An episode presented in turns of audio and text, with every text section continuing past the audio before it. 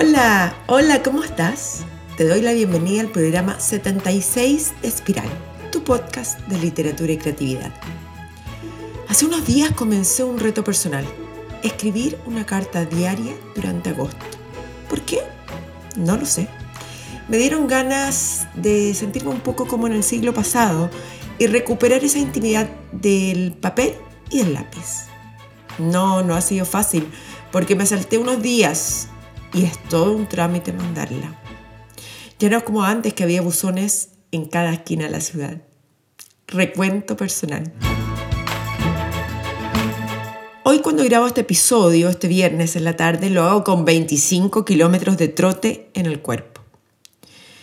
Los corrí muy temprano y si bien eh, apenas sé lo que digo, por lo cansada estoy feliz por una parte logré mi récord personal y por otro lo hice con una gran compañía. Mi sobrina, Emilia, harto más joven que yo, y mi prima, de la Debbie, de la que leeré un extracto de una carta que ella me mandó cuando vivía en Venezuela. Esta semana finalizó el taller de lectura a los rusos y siento que fue una aventura mayor. Cuando me propuse hacer este taller de verdad ignoraba por completo lo que implicaría. Fue así, Ahora lo veo como una locura, pero que terminó bien. Claro que valió la pena. Las 14 alumnas quedaron felices y la verdad que yo, la profesora aún más. A mediados de este mes comenzaré con otro taller de lectura que será en torno a novelas que abordan la relación de padres e hijos. Y por fin tendré alumnos hombres lo que aportará muchísimo la discusión, la enriquecerá. ¿Quién dice yo? Bueno, mándame alguna foto en la que aparezcas con tu librería favorita o alguna que hayas descubierto en un viaje. Las iré publicando en las redes y con ello aportarás a que muchos se enteren cuál es conocer. Marcela y Silvana ya lo hicieron. Verónica Weisblum también envíamela a mi correo karen.karenkotner.com o por un mensaje directo en Instagram. Vamos al programa de hoy, al 76. Agosto, una carta al día. Escribir una carta al día es difícil, dadas las condiciones actuales del mundo. ¿Para qué? ¿Por qué? Mira, ojalá pudiera entregarte una respuesta que te sorprenda, pero creo que lo más sencillo es decirte, porque quiero.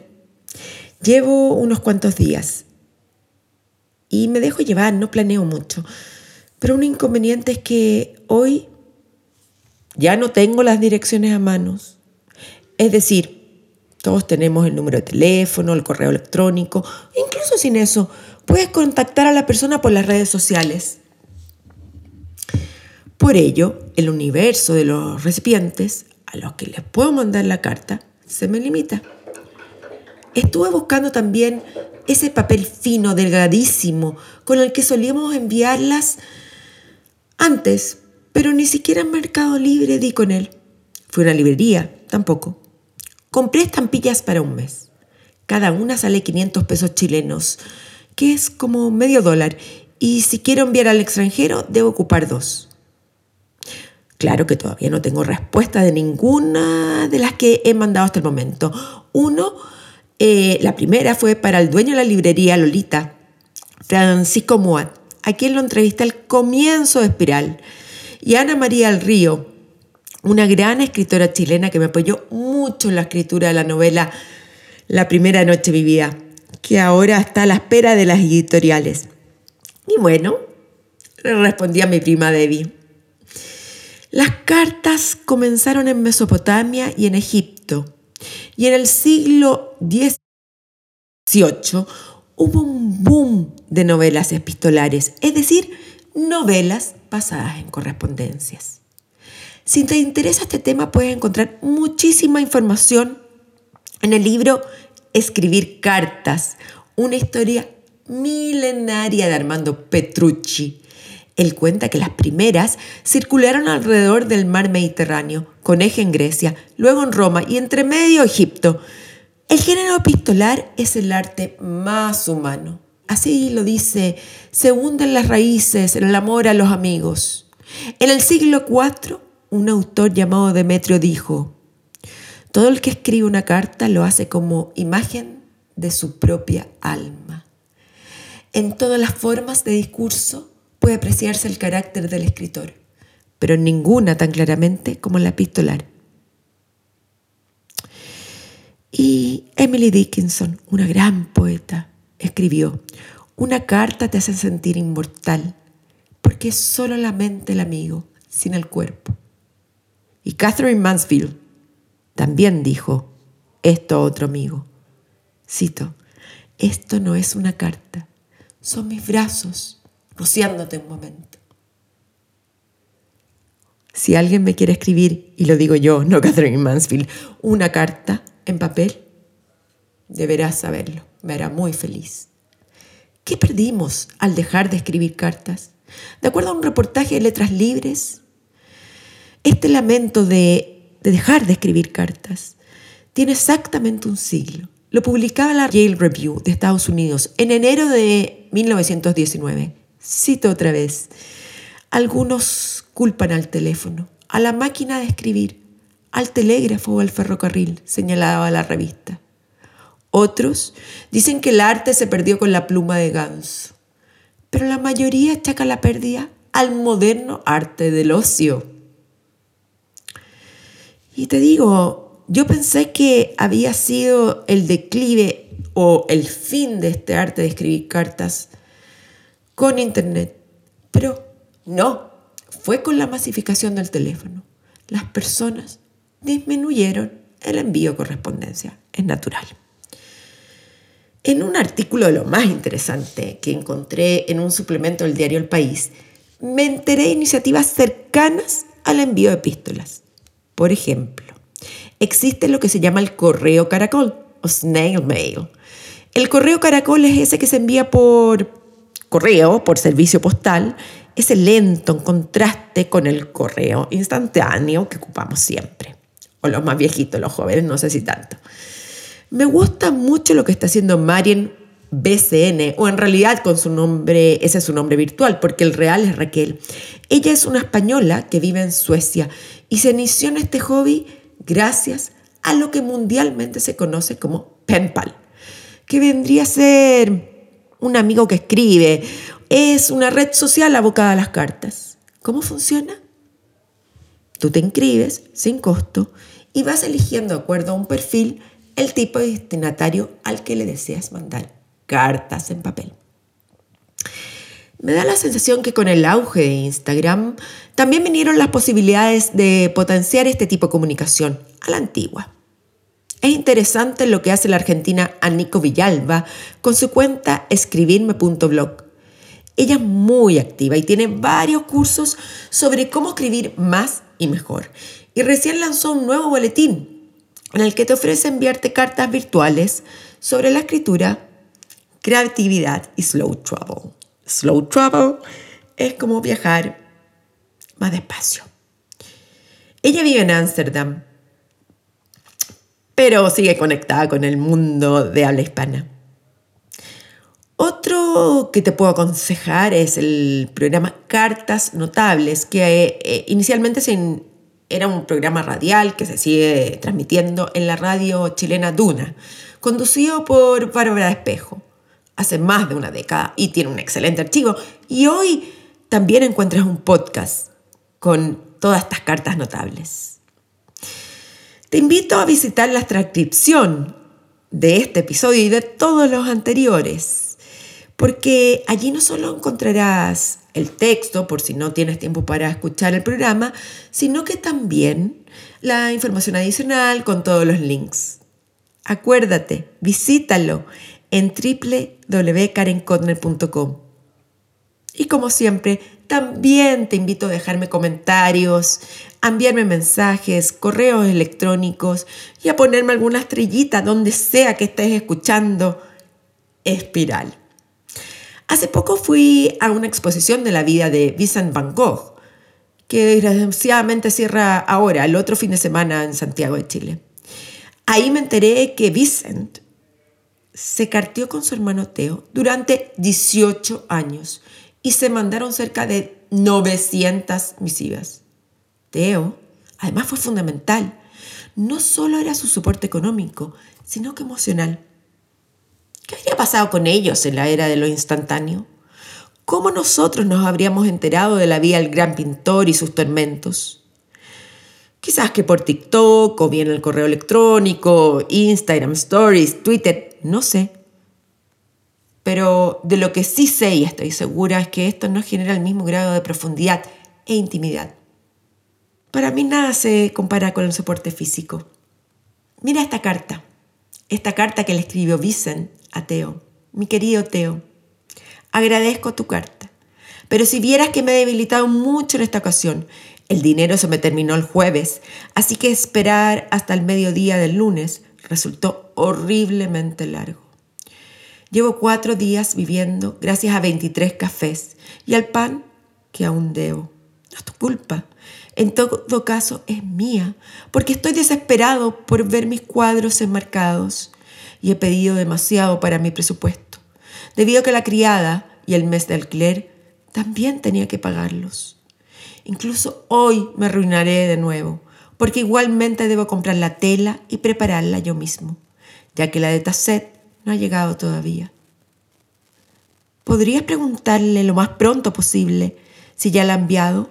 10 metros o mínimo 5 de tela común a 2 francos con 50 centavos. Otra carta. Querido Teo, ¿qué puedo contarte de nuevo? No mucho. Estoy preparando dos paisajes, telas de 30, de vistas tomadas en las colinas. Una es la campiña que veo desde la ventana a mi habitación.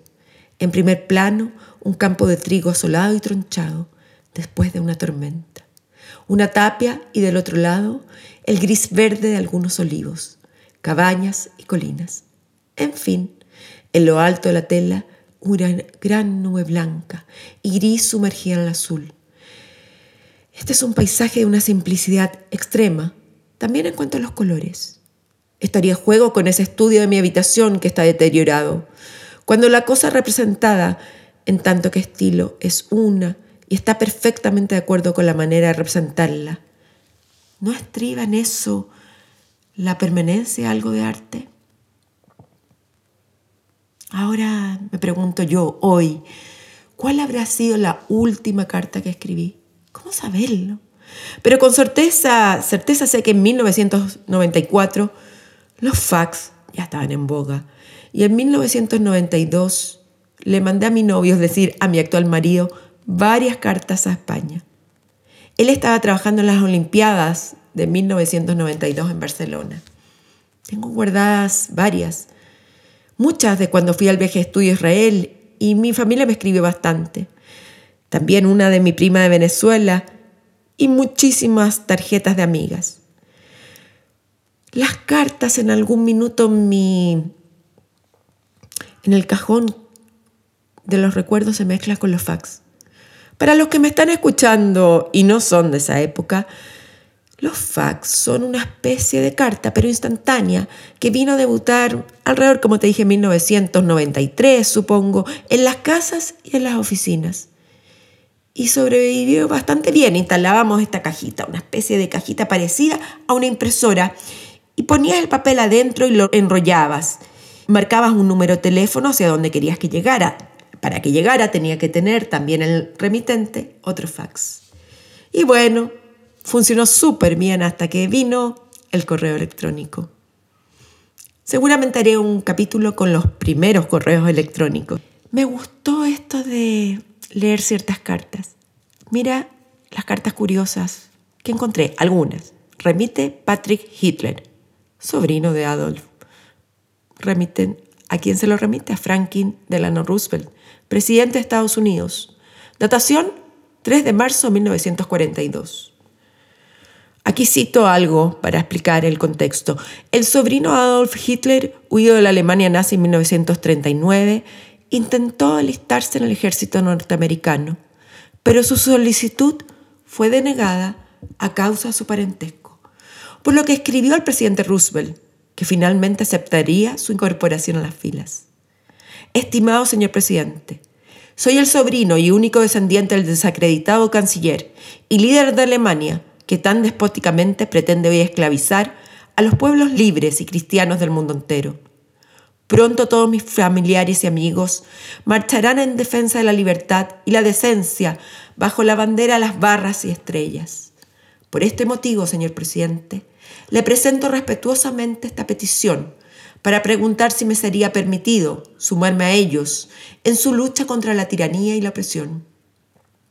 Cuando escapé del Reich en 1939, me convertí en súbito británico. Vine a Estados Unidos con mi madre, irlandesa, principalmente para reunirme aquí con mis familiares.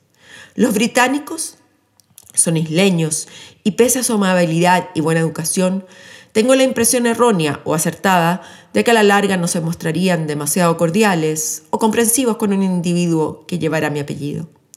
En cuanto a mi integridad, señor presidente, solo puedo decir que es una cuestión probada.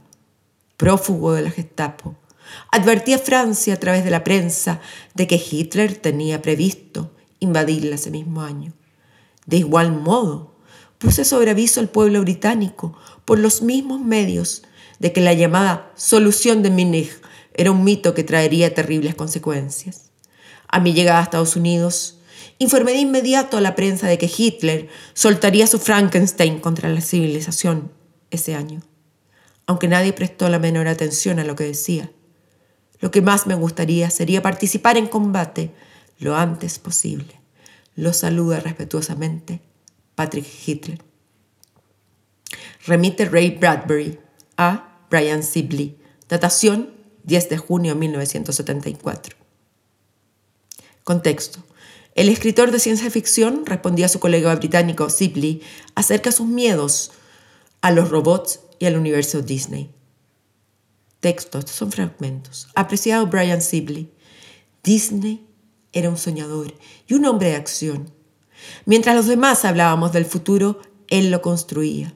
Las cosas que nos enseñó en Disneyland sobre planificación de calles, movimiento de multitudes, comodidad, humanidad, etc., influirán a constructores, arquitectos y urbanistas durante el siglo que viene. Gracias a él humanizaremos nuestras ciudades. Volveremos a planificar ciudades pequeñas en las que podremos relacionarnos otra vez entre nosotros y poner en marcha un funcionamiento creativo de la democracia porque podremos votar a alguien conocido. Estaba tan adelantado su tiempo que para darle alcance nos faltan todavía 50 años. Tienes que venir a Disneyland, comerte tus palabras, tragarte las dudas. La mayoría de los demás arquitectos del mundo moderno eran burros y estúpidos que hablaban contra el gran hermano y luego construían prisiones en la que, en la que meternos a todos. Ese ambiente moderno que nos reprime y nos destruye. Disney, el supuesto conservador, resulta ser Disney, el gran previsor y constructor. Basta, ven pronto. Te montaré en el barco la jungla y subiremos al tren de la mañana, el ayer y el más allá. Con mis mejores deseos, Ray B. Vamos a la siguiente. Elvis Presley se ofrece a Nixon como agente antinarcóticos. Remite Elvis Presley a Richard Nixon, presidente de Estados Unidos. Datación, a bordo de un avión a Washington, 21 de diciembre de 1970. Contexto. El cantante se ofrece a Nixon como agente de la Oficina de Narcóticos y Drogas Peligrosas, en realidad porque ansiaba tener esa placa, ya que seleccionaba insignias policiales y las consiguió. Texto, esto es un fragmento. Estimado señor presidente, soy Elvis Presley y le manifiesto mi admiración y el profundo respeto que me merece su cargo. Hace tres semanas hablé con el vicepresidente Agnew en Paul Spring y le transmití mi preocupación por nuestro país. La gente del mundo de las drogas, los hippies el SDS, Students for Democratic Society, las Panteras Negras, etc., no me consideran su enemigo, o como lo llaman ellos, el establishment. Yo lo llamo América y lo amo, Señor. Puedo ayudar a mi país y para ello haré cuanto esté en mi mano. Puedo hacer más y lo haré si actúo como agente federal por mi cuenta y echaré una mano a mi manera, comunicándome con personas de todas las edades. Antes que nada, soy artista pero solo necesito una acreditación como agente federal. He estudiado a fondo el consumo de estupefacientes y las técnicas comunistas de lavado cerebro. Me encuentro en medio del meollo y puedo hacer un gran bien y lo haré. Me encantaría que nos viéramos para poderlo saludar. No está demasiado ocupado. Con mis respetos, Elvis Presley. Siguiente. Einstein sí creía en Dios. Remite Albert Einstein a Phyllis. Datación 24 de enero 1936. Esta es la respuesta al físico a una niña que le preguntó, ¿rezan los científicos? Este es el texto, el fragmento. Estimada Phyllis, los científicos creen que todo cuanto sucede, incluidos los asuntos de los seres humanos, se debe a las leyes de la naturaleza. Por consiguiente, un científico no tenderá a creer que el curso de los acontecimientos puede verse influido por la oración, es decir, por la manifestación sobrenatural de un deseo. No obstante, hemos de admitir que nuestro conocimiento real de esas fuerzas es imperfecto, de manera que al final Creer en la existencia de un espíritu último y definitivo depende de una especie de fe. Es todavía una creencia generalizada incluso ante los logros actuales de la ciencia. Al mismo tiempo, todo aquel que se dedica seriamente a la ciencia termina convencido que algún espíritu se manifiesta en las leyes del universo, un espíritu muy superior a la del hombre. Así, la dedicación a la ciencia conduce a un sentimiento religioso un tanto especial, sin duda muy diferente de la religiosidad de alguien más cándido. Saludos cordiales, Albert Einstein. Ahora te quiero contar otra cosa. El año pasado, en una librería en el, pueblo de Park City, encontré un libro que recopilaba cartas enviadas a las madres. Después descubrí que el autor, Shaun Usher, te dejo el link, como lo sabes, ha hecho un trabajo invaluable en recuperar los testimonios escritos, la correspondencia, es precioso. Y ha hecho todo tipo de recopilaciones a través de las cartas en torno a temas más específicos, como el dolor, los padres, sobre los perros y el espacio, entre otros. Aquí traduje una carta genial que le escribe la madre de Winston Churchill a su hijo para llamarle la atención por su mal desempeño escolar. 12 de junio de 1890. Querido Winston, estoy mandando esta carta con Everest, es la nani, quien verá cómo vas. Me encantaría yo misma, pero tengo tantas cosas que hacer antes de la fiesta de Ascot de la otra semana que no es posible. Tengo mucho que decirte y temo que no será de tu agrado. Tú sabes, querido, cuánto odio encontrar falencias en ti, pero no puedo callarme esta vez. En primer lugar, tu padre está furioso contigo porque no le agradeciste el regalo de 5 pounds durante una semana y después le mandaste una carta cualquiera. Tu informe escolar, al que estoy adjuntando aquí, verás que es muy malo. Ella subraya el muy. Trabajar de un modo tan desarmonioso que saldrás muy mal. Tan solo mira el lugar en el que apareces en el informe. Tu padre y yo estamos más decepcionados de lo que podemos expresar.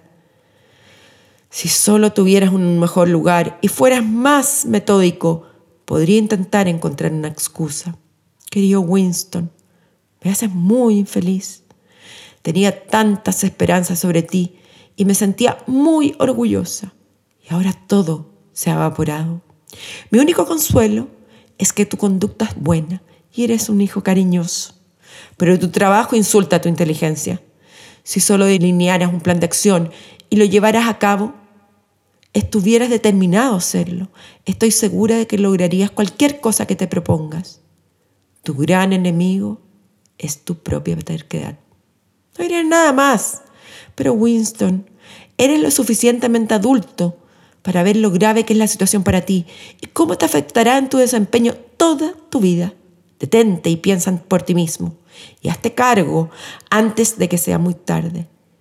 Tú sabes, mi querido niño, que yo siempre estaré para ayudarte en la medida que pueda. Tu querida, pero preocupada madre. Respuesta de Winston Churchill a esta misiva. 19 de junio 1890.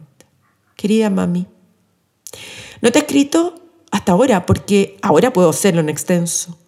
No intentaré excusarme para no trabajar duro, porque sé que una cosa y la otra he sido flojo. Consecuentemente, cuando el mes terminó y tuve el reporte, tomé conciencia. Eso ya sucedió hace más de tres semanas y en los próximos meses Me comprometo a tener un buen desempeño porque tendré que rendirle diariamente al señor Davidson y llevarle dos veces a la semana el informe. Sobre que no respondí de inmediato la carta a papá, lo hice la tarde, esa misma tarde, y se la di a Paige para que la pusiera al buzón. No pude hacerlo yo mismo porque ya habían cerrado y no podía salir. Supongo que él olvidó enviarla. Y lo hizo muchos días después, mami. Mami, te puedo decir que tu carta me llegó profundamente. Aún hay tiempo para el final del semestre y haré mi mayor esfuerzo en lo que resta. Adiós. Con amor, tuyo, Winston S. Churchill. ¿Quién lo diría? El futuro primer ministro de Gran Bretaña, premio Nobel de Literatura, el que tuvo la fuerza y el coraje de enfrentar a los nazis, no cumplía con la expectativa de sus padres. Todos los que me escuchan, todos los que somos padres y tenemos hijos que les ha costado, miren a dónde pueden llegar, ¿o no?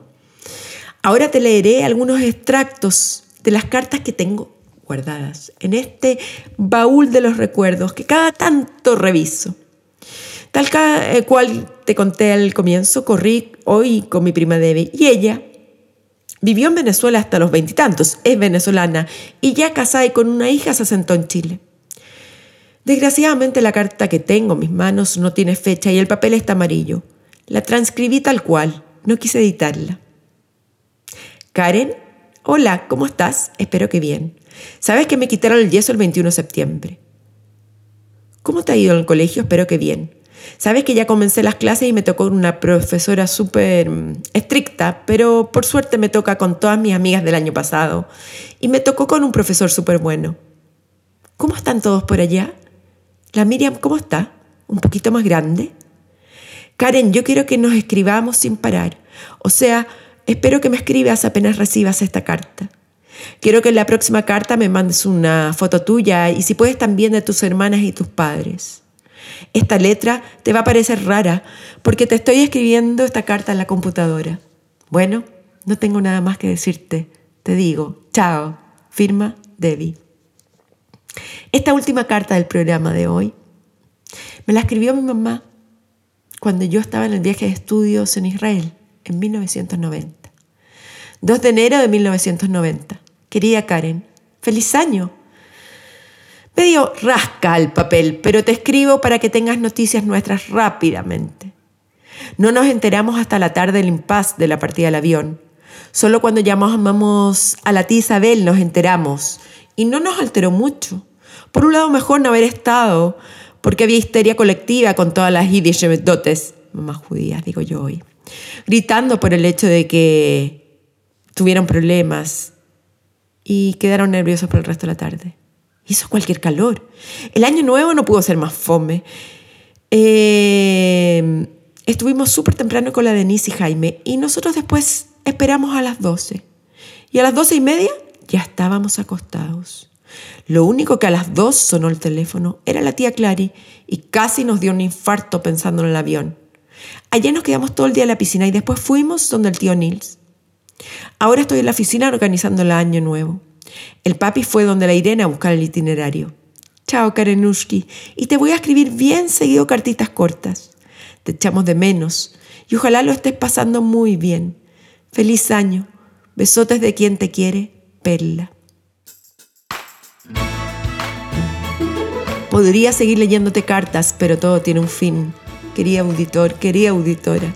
He disfrutado mucho investigando para este programa y lo más lindo es recuperar recuerdos que están escondidos en unas cajas en mi closet. ¿Cuántas debo de haber desechado? ¿Qué perdimos al dejar de escribirlas? No sé, cada uno lo sabrá. Ahora me preocupo de guardar ciertos correos electrónicos y de respaldar los WhatsApp, ya sea en una carpeta o bien en Evernote. Lee, escribe, crea, Chao.